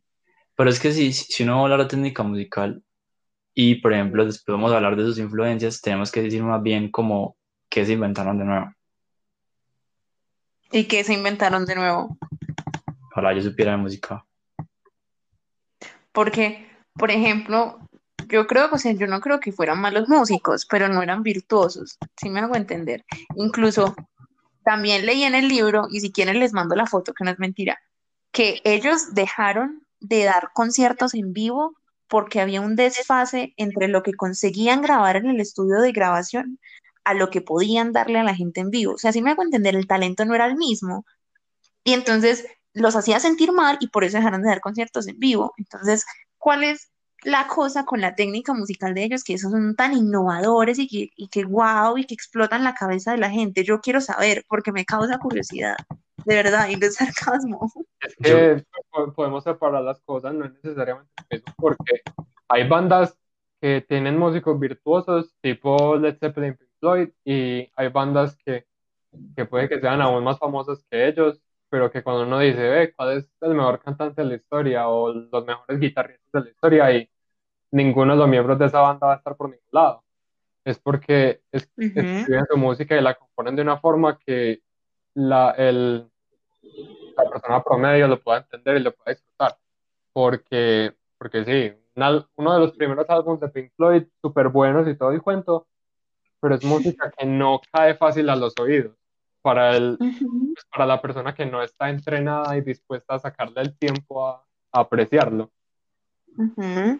Entonces, así como, así como era con los virus en esa época, en esta época es con el reggaetón. Hay Exactamente, con música compleja, gente que saca nuevas formas de jazz o música clásica o, o formas experimentales de pop y rock, pero la gente no le saca el tiempo a eso porque dice, ay, no, eso me pone a dormir o es complicado. En cambio, el, reggaetón, y en ese momento los Beatles era música que todo el mundo decía, ve, bacano, pues puedo ir en el carro moviendo la cabeza o lo que sea. Exactamente. Y eso, no depende de que los artistas sean o no. Son dos temas es que, es que eso, eso es lo que dice Cami, es verdad. Incluso hay estudios pues, científicos que comprueban que por la frecuencia del reggaetón es que es tan pegado, o sea, así me hago entender, porque es como satisfactorio para el cerebro. Porque, o sea, no sé cómo explicarlo, pero, pero por eso es que es tan famoso el reggaetón y por eso es que hacer reggaetón es tan fácil, porque es como coger la fórmula del beat, un beat bueno, una voz medio X, con un, con un puente bueno, chimba, con la misma frecuencia de beat, todo bien, lo juntan y sale un super hit de la vida. Es música, sí, es música diseñada para, para gustar, para vender. Exactamente, y yo creo que los Beatles eran algo así. Igual, igual yo pienso que la magia de los Beatles fue, por ejemplo, los Beatles hasta el, álbum de Help podían sacar cualquier maricada, literal. Podían hacer eso mismo que como del, del reggaetón, ajá, como Yellow Submarine, iba a vender igual. Para mí la magia de ellos está en perderle el miedo a, a tener que estar encasillados en ser la típica banda que va a hacer lo que todo el mundo está esperando que haga. Y ese cambio justamente pasó en, en Robert Soul. Uno empieza a escuchar las señales de Robert Soul y escucha las de Help seguidas y, uno, no tiene, y uno no tiene que ver con la otra y son, son del mismo año. Es, es, es, es, como permitirle a la gente que tiene ese miedo que está ahí a decir, pues podemos hacer cosas diferentes y a la gente le va a gustar podemos coger, acomodar me criticaba en su día, de poner, poner en una canción que supuestamente va a ser de las principales del álbum, un, un puto instrumento hindú que no se ha escuchado nunca y que nadie escuche y que nadie le gusta, y hacerlo sonar bien y que la gente lo disfrute. Para mí, para mí, para mí eso, eso, eso, es de, eso es de mucho valor y eso, eso es algo que la, pues, los artistas de esa época no les gustaba hacer. O sea, una, una, un artista de los 60 se tenía su estilo, se encallaba en su estilo y sacaba 800 álbumes todos los años. Y les valía verga. Pero ahí, eh, ahí entra mi pregunta, ¿cómo sabemos que lo de ellos, o sea, gustaba por cómo innovaban en el sonido o por el simple hecho de que eran los virus? Porque, porque en, mi, en mi opinión, si a la gente no, no, le gusta lo que escucha, simplemente no lo va a escuchar. Si a la gente escucha un instrumento indio que le suena maluco, no lo escucha, no lo pone. No, pero por ejemplo, pongamos el ejemplo de J Balvin. El último álbum de J Balvin es una huevonada, o sea, qué pena, pues. O sea, a mí, por ejemplo, el álbum de Vibras me parece, tiene un concepto súper bonito, es bueno, todo lo que quieran para hacer reggaetón. Pero el último álbum es una huevonada. Pero ahí, ahí, ahí, donde yo te digo, vos, yo te digo vos, ¿cuánta gente conoce Brillo y cuánta gente conoce Rojo? Igual, hay, hay, hay, mucha diferencia y pues supone que, que Brillo se supone que es una canción, bueno, leído con Rosalía todo el mundo la debería escuchar, pero la gente no la escucha, la gente no le gusta casi. Y está mejor hecha que rojo.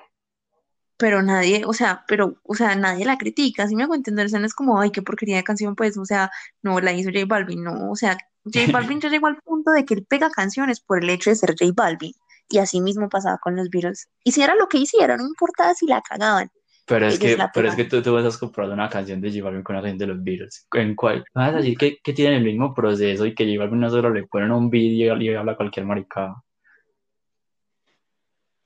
No, no, no, eso, estás entrando en un terreno que no debería meterte. Camilo, en, introduce. Me parece, me parece que el argumento que está dando eh, Pina tiene mucho, pues tiene mucho peso y es muy válido. Y digamos que si yo fuese a rescatar algo de los Beatles, con todas sus fallas y con el hecho de haber sido los, los hijos, pro, ¿cómo se dice? hijos prodigio de la industria musical en los 60, si después de sacar algo de mérito sería eso que están diciendo. El hecho de que hubo un punto en el que mandaron a todo el carajo y empezaron a sacar música que se les daba la gana. Entonces lo que fue The Robbers en adelante, especialmente The White Album, me parece que es de los álbumes más rayados que yo he escuchado en mi vida.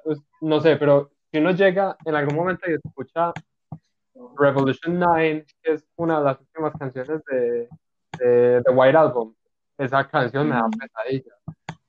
Literalmente, eso, cualquier persona que esté escuchando esto, escúchense esa canción, eso da pesadillas, eso se nota que estaban en el viaje de LS más pesado que se metido en sus vidas, en una grabadora y empezaron a ver qué tal. Y eso me parece que tiene mucho mérito, porque hay bandas que nunca hacen eso. Eh, por ejemplo, J Balvin nunca ha hecho eso, Bad Bunny nunca ha hecho eso. Y bandas que se atreven a utilizar su, ¿cómo se dice? Ya su reconocimiento y su peso y su fama para romper barreras, eso tiene mucho, mucho valor. Por ejemplo, los Rolling Stones nunca hicieron eso, nunca se atrevieron. Toda su música suena igual, todos los álbumes. Pink Floyd toda la vida fueron raritos, pero que uno diga que cambiaron prácticamente de género, no, pero pues sí que son muy buenos. Eh, pero por ejemplo, otras bandas que se me ocurre que fueron capaces de utilizar ese peso y esa fama para revolucionar los límites de su género fueron Radiohead cuando pasaron de, de OK Computer a Kid A, porque OK Computer era rock alternativo de los 90 en su máxima expresión, lo, de lo mejor de esa década, súper bueno. Y después llegan y salen con eso, que es un álbum de electrónica, y todo el mundo queda como, ¿qué? Están súper rayados. Ese álbum cuando salió a la gente no le gustó. Me pareció súper raro que haber pasado de OK Computer a eso, pues, ocurre. Sin embargo, hoy en día ese álbum lo reconocen y lo quieren mucho precisamente porque se atrevieron a dar paso. No todos lo hacen. Así como Arctic Monkeys con el álbum que sacaron hace un par de años, con Tranquility Base Hotel Eso nadie se lo esperaba después de AM, porque AM era rock para niñas de Tumblr de 14 años que querían subir fotos de Alex Turner con ese peinado con gomito. Claro, ¿quién, ¿quién no ha escuchado Do I Wanna Know? o sea, todo el mundo. Si a alguien que no le gusta rock le dicen, nombre una canción de rock, pues como reciente, esa es la cana, más seguro. Y era ese tipo de, de chico malo, rock así, de escuchar por la noche con los amigos y todo el cuento súper, súper wow de adolescente y que después llegan y salen con un álbum que es prácticamente jazz, con unos temas muy diferentes. Eso también me parece que es utilizar su peso para ampliar las fronteras, y así como lo hicieron ellos, lo hizo Radiohead, y los primeros en hacer eso fueron los Beatles. Eso sí tiene mucho mérito. Pero yo también ahí pregunto, o sea, por ejemplo, el álbum del que estamos hablando, que es el homónimo, que se llama The Beatles, que es el White Album que dice Cami, sí ese es, yo creo que es el que más influencias tiene como de la India, cuando ellos se pegaron ese viaje extraño allá a fumar y que luego ninguno aguantó y se devolvieron. Que llegaron súper peludos con barbas y... sí, sí, tomando absolutamente de todo. Ese viaje ese. Ese es- esos, creo que esos no fueron de los álbumes que, que más famosos fueron y que hasta la, pues como hasta el tiempo de hoy creo que son como los, como los que pasan por alto, si me hago entender. Sí. No, si, sola- si solamente con ese álbum fue que se enloqueció este, ¿cómo es que se llama? Ay, eh, Charles Manson. Charles Manson. Casi que no me sale a mí tampoco. Pero iba, no, iba a es decir, que iba a decir no me refiero- Mason. pero no, pero no me refiero a eso, me refiero a que como álbumes comerciales, si me hago entender, como Pero que es que consume si- todo el mundo. Si vamos a un álbum comercial, Sgt. Pepper's Lonely Heart Club Band fue el álbum más- de los más comerciales de los Beatles. Creo que fue el álbum insignia de los Beatles. Y ese álbum Pues tiene, no. tiene todo construido detrás. Después, eh, pero eso era porque en ese momento la banda estaba en, en su pico de popularidad y por eso, de alguna forma, ese movimiento tan, tan fuerte y, digamos, la magnitud casi de ópera que tuvo Sgt. Pepper es lo que lo hace casi que insignia. Pero, por ejemplo, Exactamente. nosotros nos metemos a, por ejemplo, a la página Spotify de los Beatles y vemos las 10 canciones más famosas, casi todas son de los primeros álbumes. Exactamente. Excepto Pero pues es- como Here Comes the Sun y Come Together, que son de Abbey Road, que creo que es como el penúltimo álbum de ellos. El Pero- último. Pero esas canciones siguen una estructura y una escritura más bien convencional. Las canciones, Como la, como las canciones que hacían al principio. Pero yo digo, si, si, si vamos a ir de aquí a 50 años o más que fueron esos álbumes, obviamente son las canciones que van a perdurar, porque son las canciones más fáciles que están al oído. Pero, pero Es que- de, de ahí uno a decir, de ahí uno a decir que nadie escuchó Robert Soul, que nadie escuchó Revolver, algo muy distinto. Todos los No, pero es se, que se nadie vendieron sabe. un montón.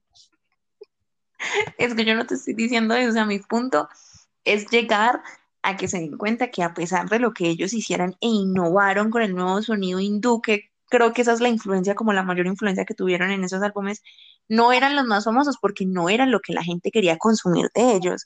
O sea, por más que ellos hicieran algo espectacular en esos álbumes, no son por lo que son recordados. ¿Sí me hago entender? Pero Dana, ¿por qué estás diciendo eso si antes me estabas diciendo que la gente se escuchaba solo porque eran los Beatles? Pero por eso te estoy diciendo. Y ya Pero sean- diciendo que el álbum no, no lo escuchó ni Dios. No te estoy diciendo que esos álbumes no los escuchó ni Dios, yo no te estoy diciendo eso, lo que te estoy diciendo es que los más conocidos son los que la gente consumía porque era música simple y por eso es por lo que son recordados. O sea, a mí, yo le pregunto a cualquier persona, es que podemos hacer la prueba en el- con la gente de la página, a cualquier persona, ¿cuál es la canción que más te gusta de los Beatles? Por allá sale Let It Be, por allá sale, pues Yesterday, y no son para nada las canciones que tienen la técnica musical de la que ustedes hablan. Entonces ellos no pasaron a la historia por lo que innovaron, sino por lo que eran. Pero es que eso si usted le, eso usted le pregunta a persona común, vaya pregúntele a yo qué sé, marica, un músico que en realidad de los 70, que en realidad sí se vio influenciado por ese tipo de música, ¿qué canción te va a decir? ¿sabes? Pero ¿sabes cuánta gente hay comparada con la gente que escucha los Beatles normal, plano, y con la gente que realmente se mete en la historia del rock y que escucha, pues, y que es músico como tal? O sea, la comparación de, de gremios es, es, pues, no inaceptable. Pero, La balanza pesa. pero a, a mí, a mí me importa un culo la gente del común. La gente del común puede escuchar lo que le dé la gana.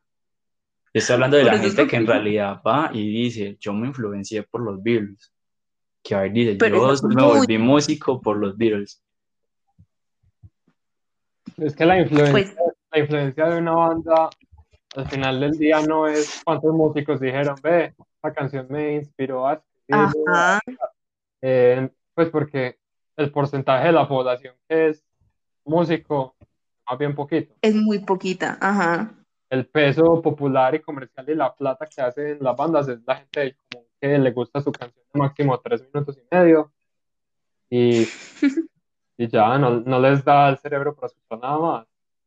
Y yo creo que esa es la gente que mantiene viva como, como, como la idea de esas bandas tan antiguas, ¿sí me hago entender? O sea, ¿tú crees? Yo me pregunto, ¿tú crees que Nirvana todavía tendría como, como ese, ese auge que tienen las adolescencias de hoy si no vendieran las camisetas de Nirvana? Ajá, pero es, es, es, lo, es, lo, es lo mismo con lo que abrió Camilo en este podcast. Entonces, ¿por qué putas estamos hablando de ellos ahora? Pues precisamente por eso, porque se mantienen por lo que la gente los recuerda, pero yo no creo que la gente los recuerde por la técnica musical que tuvieron en esos álbumes que tenían tanta influencia como hindú. Pero, pero entonces si, si estamos hablando de ellos porque tuvieron influencia, yo te estoy diciendo uno de los puntos que para mí fueron influencia. Pero para ti, pero para Pero- la pero- gente común no, que los mantiene, no. Para la gente común que los mantiene, lo- lo- los escucha porque les gusta Come Together. ¿Cuál es su canción favorita de los Beatles, Dana? Decime la que te gusta. ¿Cuál es la que te gusta? Me reservo la respuesta. Ay, entonces, ¿por qué le gusta? Pero es que yo no me, en ningún momento me he declarado fan de los Beatles, No, y yo- mucho menos. Yo los sé, pero escucho. al principio de este podcast dice que te gustaba una canción. ¿Cuál te gusta? La de Yesterday, Yesterday, ¿Y por qué te gusta? Porque es pegadiza como a todo el mundo. ¿Te gusta porque es pegadiza? Claro. Ajá. Y entonces, Y tú no me vas a decir que tú no escuchas entonces- Yesterday y te pones como en un mood súper chill. ah, eh, pero te gusta porque es un muy super chilo porque es pegadiza. Pues las dos cosas es lo mismo. Pues para mí como lo mismo. Yo estoy chill cuando algo que me pega, porque es que cuando yo ¿Qué? quiero escuchar como música técnica, o sea, como algo que realmente plazca mis, mis oídos, mi cerebro, pues yo no escucho los Beatles. Ajá. Pero eso, eso va en, ca- eso va en cada uno. Si yo, si yo quiero escuchar algo que me plazca los oídos, o como si, como si- como tú dices, yo no escucho rock, por ejemplo. Por eso te gustan los Beatles, no sea, para ti los Beatles no son rock. No, pero esto era lo que yo, yo te estaba diciendo y tengo el audio de prueba que tú me dijiste que tenías razón. Eso es lo que yo te decía, que cuando la gente se empieza a iniciar en el rock o como, como en este tipo pues de géneros más, no sé cómo llamarlos, pues lo primero que buscan es obviamente los Beatles, Nirvana y todas estas bandas que tienen camisetas y que todo el mundo las ve por todas partes y que son icónicas, pero cuando uno realmente se apasiona por un género y va mucho más allá de eso, pues uno obviamente deja los Beatles de lado porque uno dice, pues tampoco son la gran cosa para lo que puede encontrar en otro tipo de bandas. Pero es que esos llevan cada uno. Hay mucha gente que es súper al rock y que le encantan los Beatles y lo tienen ahí. Entonces, ¿qué pasa Cami ahí? no habla hace como 10 minutos. Estoy, estoy absorbiendo. Él, él- él- él- absorbe energía como Goku y después lanza la Genkidama. Ah, sí, porque yo, yo hablo en, o sea, yo no discuto, yo hago mon- dice, monólogos. Hablo en párrafos, a veces pareciera. Yo, Pero- yo quiero saber qué opina Cami. No, continúen. Yo, yo después hago mi, mi aporte La intervención. Y la intervención un poquito más, eh, ¿cómo se dice? Más moderada, porque ustedes así chocan y eso es lo bueno de la discusión. Yo ya después es como, ah, bueno, esto es bien, esto también. Ah. Eh, No, no eh, puta, tenía una idea. Bueno, sí. Que, que, yo te decía que hay gente que es purista de rock, que escucha mucho rock y que los tienen ahí. Es que yo no te estoy diciendo que no los. Pero entonces, ¿por qué Pero- yo sí? Explícame. pero son capaces, o sea, pero son capaces de reconocer que no son como la última cola del desierto del rock, ¿sí me Pero tú, no- pero tú cómo sabes que, que son capaces de no ser una persona imaginaria. Porque cualquier persona que conozca rock, no, pero es que yo creo, o sea, bueno, de pronto es una idea rara, pero yo creo que cualquier persona que conozca el rock, pues obviamente reconoce que hay bandas mucho mejores, como así, o sea, no, pues yo Pero, creo pero eso. pero es que tú no puedes decir que cualquier persona, estás generalizando. Es que sí, o sea, está mal generalizar y eso es una falacia, pero, o sea, yo pensaría que cualquier persona que le apasione este género tendría la misma opinión, porque, o sea, o Pero sea, es que musical, o Dana, sea, Dana, si antes en este podcast dijiste que te gustaba más el, el, el rock que había después de los 80, después de los entonces la- 90. eso después de los 90. Puede que tú pienses así porque es tu estilo de rock que te gusta. Exactamente. Y- Pero entonces no puedes decir que cualquier persona que sepa rock va a decir eso porque hay gente que le gusta más una banda de los 80 y a vos te gusta más una de los 2000. No, no, no, sí tienes razón, allá voy, pero está bien, o sea, está bien que les guste, pero yo creo que, por ejemplo, a mí, que me gusta mucho más el rock de los 90, creo que soy capaz, de reconocer que, por ejemplo, el rock de los 70 tiene mucha más técnica musical y que es mucho más importante. Sí me hago entender. Y pues yo creo que alguien que le gusta el rock puede reconocer eso también. Con los Beatles, no sé. O de pronto soy yo que estoy loca. Cami, habla. A ver, yo siendo también alguien que se puede decir un discípulo del rock, por más cliché que suene, suena horrible. A ver, yo que escucho tanto eso, yo puedo, como dices tú, yo puedo reconocer la importancia de los Beatles y su influencia y decir, sí, esta banda armó el género como lo conocemos hoy en día. Sin embargo, si yo me quiero meter en bandas que sean de músicos más virtuosos, de mejor letra, mejor y mejor concepto en los álbums, los Beatles nunca va a ser la primera banda que se me viene a la cabeza. Y de todas las personas con las que yo he hablado, que también son conocedoras del género, dicen lo mismo. Como, a ver, es que estoy pensando como en una analogía eh, más, un poquito más Fácil. Sí, como más fácil de digerir. O no sé, Sí, si estamos, si estamos hablando de, de las matemáticas o, o de la ingeniería, puede que exista alguien tipo Newton que haya construido los cimientos de lo que es con lo que trabajamos hoy en día. Pero no Ujú. era, pero lo más complejo, lo más útil hoy en día, lo más, ¿cómo se dice? Pues lo más bacano, no es lo que trabajó él. No es culpa de él porque él fue pionero, lo mismo con los Beatles. De pronto no es tanto Ujú. culpa de ellos, sino que simplemente uno solo puede ver más lejos cuando se para en los hombros de gigantes. Ve, Apropiadamente eso lo dijo. Pero bueno, eh, yo pienso que es así. La gente ya puede, pues los músicos desde los 70 tienen- hacen cosas más complejas, mejores, porque alguien les, les pavimentó el camino que tienen adelante. Y a eso no significa que vamos a decir, no, entonces como ellos fueron los primeros, los Beatles son lo mejor de lo mejor. Y yo puedo saber mucho de música, pero eso no va a cambiar el hecho de que pienso que son lo mejor. Ujú. Pues, yo puedo apreciar las dos cosas, pero de forma diferente. Aprecio a unos como, como creadores, pioneros, influencia para los demás, y aprecio a los otros como la- el verdadero exponente de lo que puede lograr en genialidad, la música. Exactamente. Es que, es que eso es lo que yo le había dicho a vos, pues yo en ningún momento te estoy quitando el reconocimiento que ellos tienen, el problema es que el reconocimiento que ellos tienen no se debe a lo que todo el mundo piensa que es, o sea, ¿sí me entiendes? Como lo que hemos estado hablando durante el podcast, el- el- la influencia que ellos tuvieron no fue como wow porque explotaban cabezas, sino porque realmente fueron los pioneros por circunstancias de la vida que fueron magníficas y que les resultaron a ellos pero perfectas y porque llevan tantos años, tantos, tantos años influenciando gente por la música básica que hacían. Punto. O sea, no, no tienen la, la como, como lo que dice Cambio, o sea, cualquier persona que, que logre escuchar rock y que le apasione el género, o sea, es capaz de reconocer la influencia, pero es capaz de reconocer que hay bandas muchísimo como más técnicas musicalmente hablando, porque entre gustos, pues la gente le puede gustar lo que quiera, pero lo que me- a mí me disgusta es que digan como, no, pero es que, wow, o sea, mira lo que hacían y es como, sí, yo veo lo que hacían y veo que hay cosas mucho más mejores en la industria.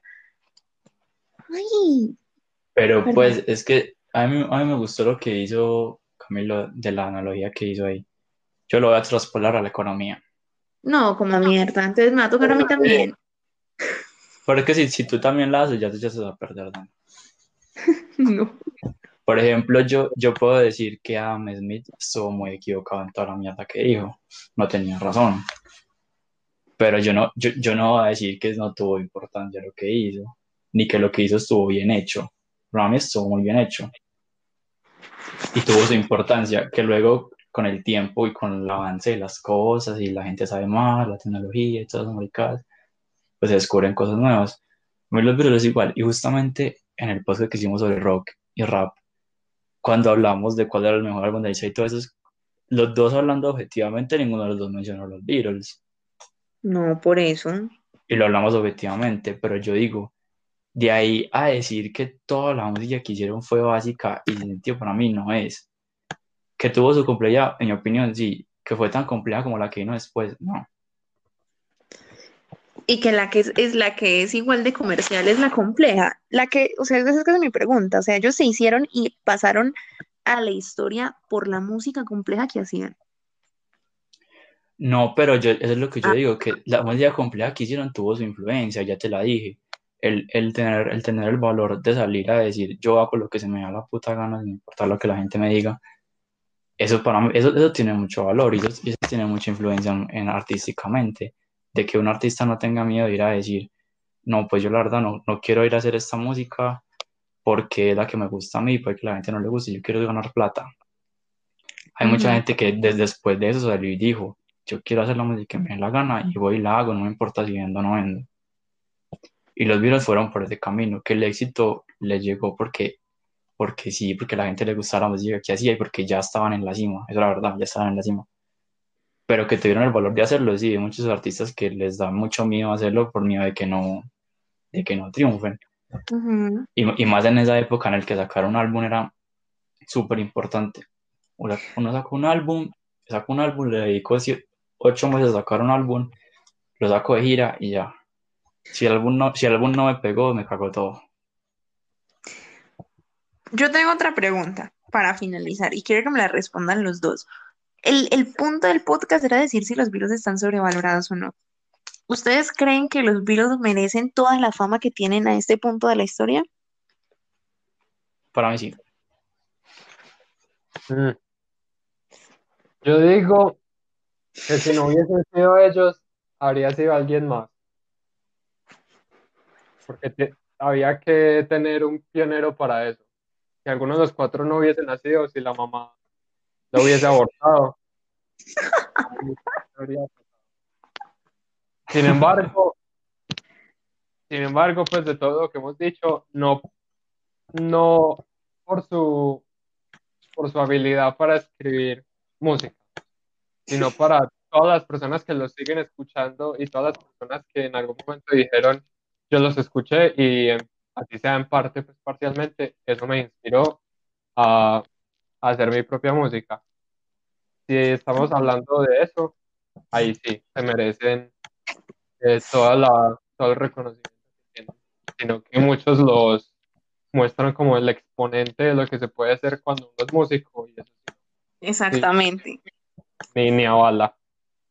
Eso es indignante. Eso, es todo lo que me indigna a mí. Yo, yo pienso que la, la, la influencia va también hasta simplemente que alguien diga, pues que coja y escuche, yo qué sé, Come Together y le guste y, le, y empiece a escuchar rock. ¿me Pero yo tengo Eso una para pregunta, mí ya es Cami. una influencia muy grande. Y por ejemplo, Cami, que, que yo lo podría considerar como músico, según yo, porque pues, si no lo sabían, Cami también toca instrumentos y todo. Cami, ¿cuáles han sido tus influencias? O sea, entre ellas están los Beatles. No, para mí personalmente no, pero es porque yo no estoy tan viejo. Pues yo sé que para ti puede que yo ya esté más por el lado de, de que es capaz de hacer una playlist de boleros en Spotify y por eso estoy muy viejo.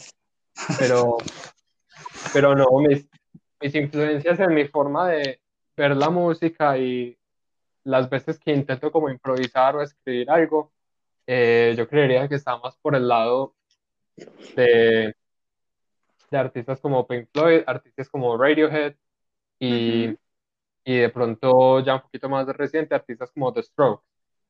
ujú. Pero eso es, eso es porque soy yo, porque no estoy tan viejo y pues, la música que escucho llega hasta cierto punto de vejez. Yo rara vez me paso de los 70s y los Beatles se conocen por los 70 y de lo que conozco de esa década los conozco a ellos. Me parece que ya no son tan pertinentes en, en el ambiente en el que vivo y en el que quiero escuchar. Entonces, por eso. Ujú.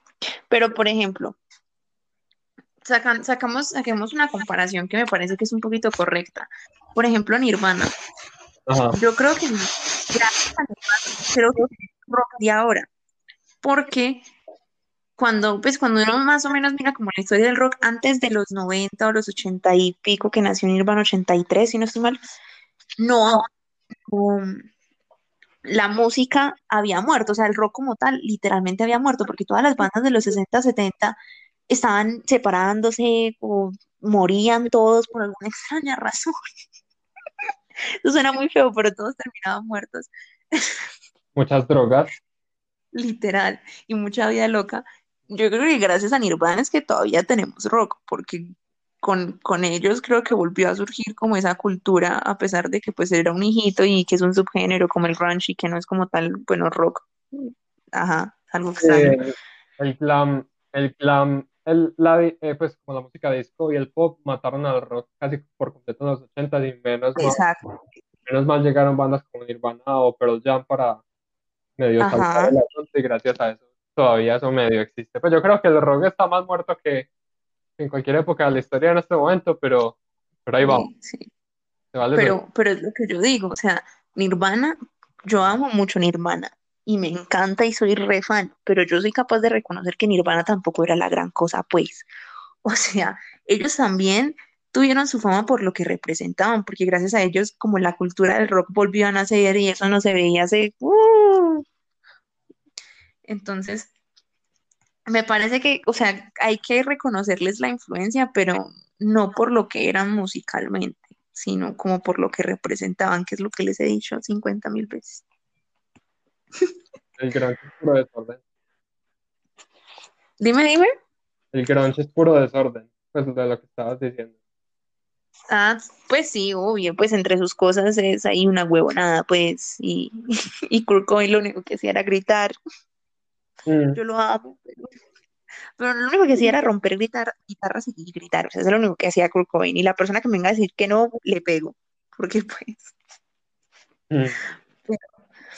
pero sí, o sea, uno no los desmerita como por la influencia que tuvieron, porque en ningún momento se los he negado, sino como porque están sobrevalorados porque el talento que tenían no era lo que todo el mundo cree que tienen como para considerarlos, por ejemplo, la mejor banda de la historia.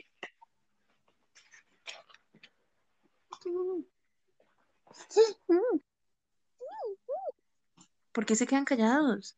¡Ay! ¡Au, au, au, au! ¡Freud! No sé, ¿cuánto tiempo? Llevamos casi hora y- Una hora y cuarenta. Es que yo creo que ya sacamos de nuestro sistema lo que queríamos discutir, diría yo. Yo también creo, la verdad. Pues yo ya dije todo lo que tenía por decir. Mi odio fue destripado, no mentira. Ya hiciste catarsis. Hice aquí mi propio psicoanálisis, Cami. Sí, prácticamente. Y acá tengo a Freud. ¿Sabías que mi perrito se llama Freud? Mm, ya lo sé. ¿Por qué le pusiste Freud? Estás traumada con, con las No, no, no, los psicoanalistas. Ve, no, les voy a contar la historia súper charra. Resulta que mi, mi gato se llama Fénix Ajá. y estábamos buscando un nombre para el perrito. Y entonces Isabela, pues mi hermanita chiquita, dijo como, ay, el, el, el filósofo ese que a ti te gusta, el que tienes en la libreta, porque tengo una libreta de Freud. Y le dije, ¿cuál Freud? Y me dijo, sí, porque empieza con F. Entonces, con, mira, con Fénix. Y así le pusieron, se llama Freud. Mm, Esa es la historia de Freud. creo que Ospina o se paró, que nos vio hablando. Ay, qué tierno. Oh, No, no, es- es- estoy aplicando la de Camilo. Ah, sí, esa no falla. Sí, eso no falla. Ay, Sí, me dejan a mí como loca gritar y hablar. Mm, no, yo solo tengo algo para decir y es que Dana está errónea. Dana está mal. Sin comentarios. Sí, ese es Ya la, ya la sin comentarios porque ya dijo todo lo que tenía para decir. Tiene que recargar. Ya gané la discusión. No, no la ganaste. Tiene que recargar para decirlo después. no. Pero es que, que con Ospi es imposible, porque es que él está muy cegado por el fanatismo. Es como todos los huevones que, que, que hacen lo mismo. O sea, que defienden una banda hasta morir, como no, pero, pero, pero, pero, pero, y le sacan 50 mil peros. Y es como, pero ¿por qué? ¿Por qué? ¿Por qué? ¿Por qué eres tan idiota?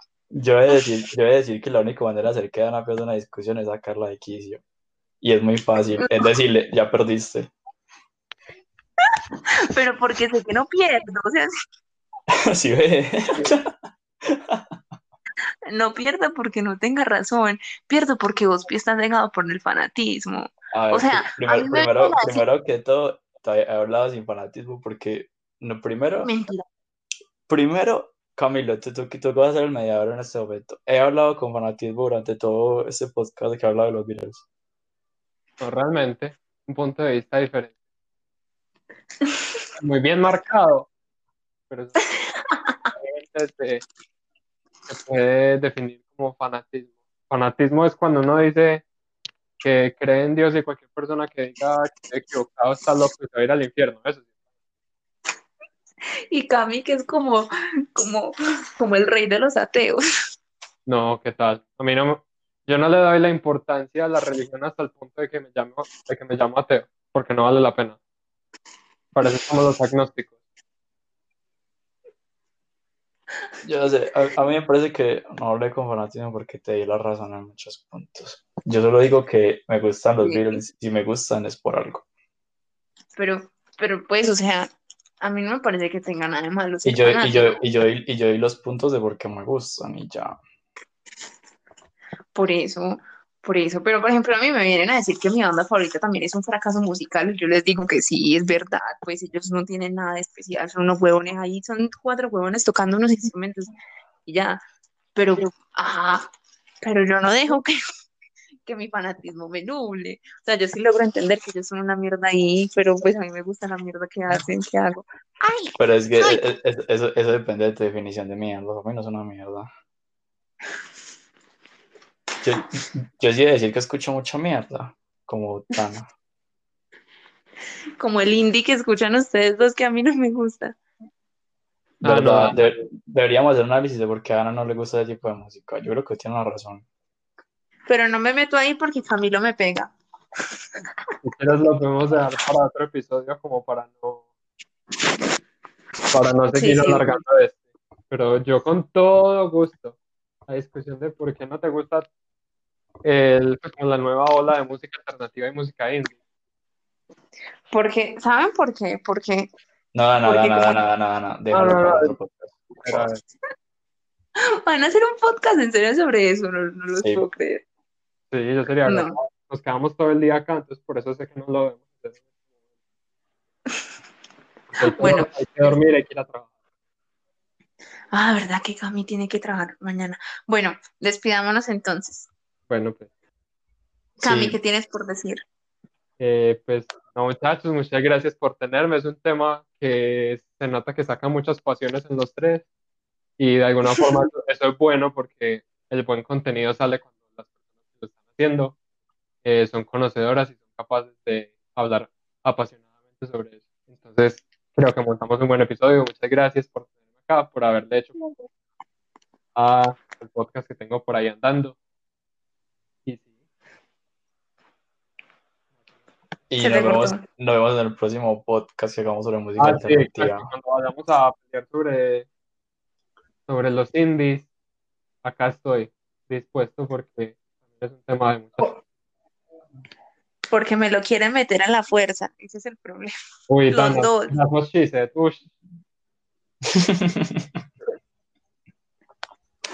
Bueno, Camilo. Nada. perdón, no me aguanté. Queremos contarle un dato curioso antes de irnos. Cami y yo teníamos una, no sé cómo decirlo en español, una fraternity ajá. que se llamaba como, ¿te acuerdas? Como que tenía el logo de Pink Floyd. Eso era lo que tenía por decir. Ah, la de las donas. Sí, que al final nunca terminamos yendo. Sí, Tuvimos- sí, que sí, tuvimos sí, esa- sí. que tuvimos esa fraternidad como durante cuatro años. Ya ni me acuerdo cómo empezó. Creo que fue en un remate del modelo de Naciones. Ya, y tenemos De que... Sé qué. Nunca pasó. Entonces, si se quieren unir a nuestra fraternidad, podremos volver a abrirla. Ah, sí. Pero pues ya toca esperar que podamos ir por donas. Ay, sí, qué rico donas. Bueno, pero ya no hay Krispy Kreme, estúpido. No importa. Algo hacemos. Bueno, Ospi, despídete. Bueno, si llegó el podcast de hoy, ojalá les haya gustado bastante, hayan reído, hayan disfrutado. Eh, queríamos dar sus opiniones, qué opinan de todo lo que dijimos. Y nada, los leemos, de que se mantienen muy activos. La gracia era que se entretuvieran, que se Dos horas casi. Casi dos horas aquí escuchándonos hablar de música. Y sí, deberíamos hacer más podcasts de música. Creo que es de los temas que mejor hablamos. Se dominan bien. Mientras no sea indie, lo domino, creo. Ah, entonces este episodio lo hacemos nosotros dos y ya. Sí, me parece, me parece. lo- Yo no lo Yo creo que hay que hacer, ya, ya que Ana estudia psicología, un análisis psicológico porque a Ana no le gusta. Sí, amerita. porque me duerme. Yo creo que eso tiene mucho que ver porque no te gustan casi los Beatles. Finalizo así, final- finalizo así el podcast. Sí, no, no le des tiempo para contestar. Corten la grabación. Ah, y, y- hay que decirle a Camilo que el podcast siempre lo acabamos con una grosería. Ah, Ah, sí, Cami, despídete con una grosería. Eh, ah, bueno, bueno, muchachos, como dijo Andrea.